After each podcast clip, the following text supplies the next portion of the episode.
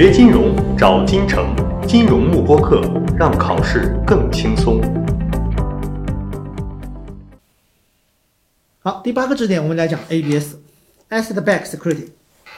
那么它主要是掌握这样的一个流程啊，掌握掌握这样一个流程。那么我们讲义上面呢，主要是通过买车。那么我们再讲一个，就是买房啊，买房。比如说我现在呢是一个买房人，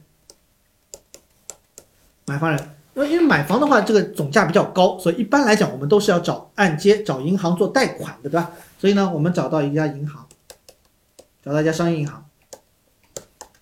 好，商业银行呢把钱给你，那么我们之间呢就签订一个合约，是不是？住房抵押贷款的这样一个合约啊，贷款合约。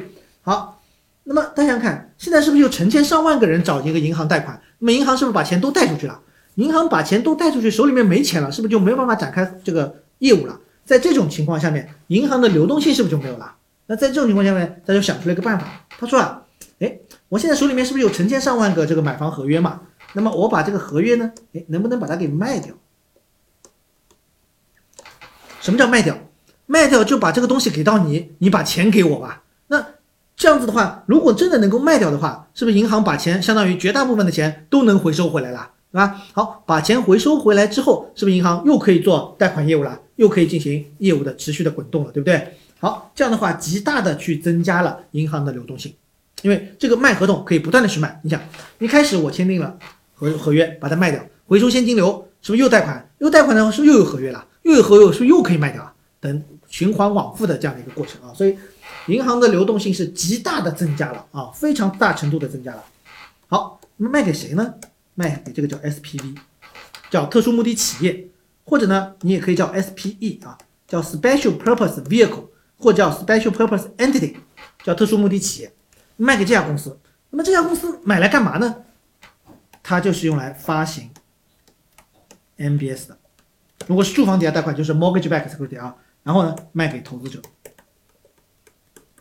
啊，卖给投资者。那么投资者就把，我用另外一条线啊。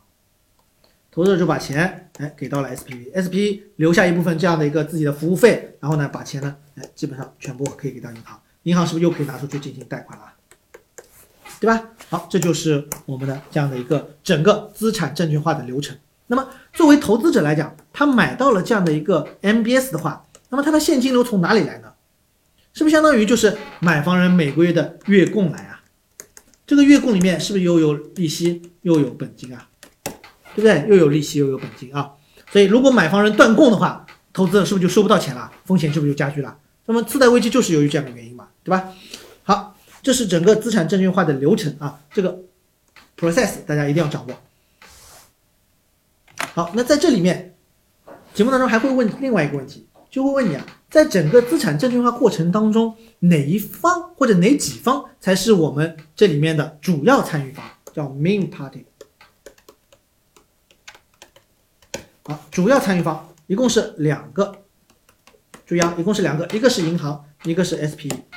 那么这两个什么角色呢？大家看，银行是不是相当于我把合约全部收集起来，然后才能卖掉？所以它叫 originator，收集人啊，收集人。而 SP 是什么？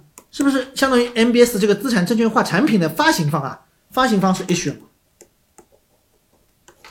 所以一个是 originator，一个是 issue，这是资产证券化过程当中的两个主要参与方，其他都是第三方。比如说我要找这个会计事务所帮我梳理，我要找律师事务所律师帮我梳理，对吧？包括我找担保方，对吧？等等其他的评级机构啊，等等，这些都是属于第三方啊。所以大家只要记住这个主要参与方有那么两个就可以了，好吧？这就是我们整整个资产化证券过程当中我们要掌握的这些内容啊。锁定金城教育，成就金融梦想。更多备考知识，请关注金融幕布课。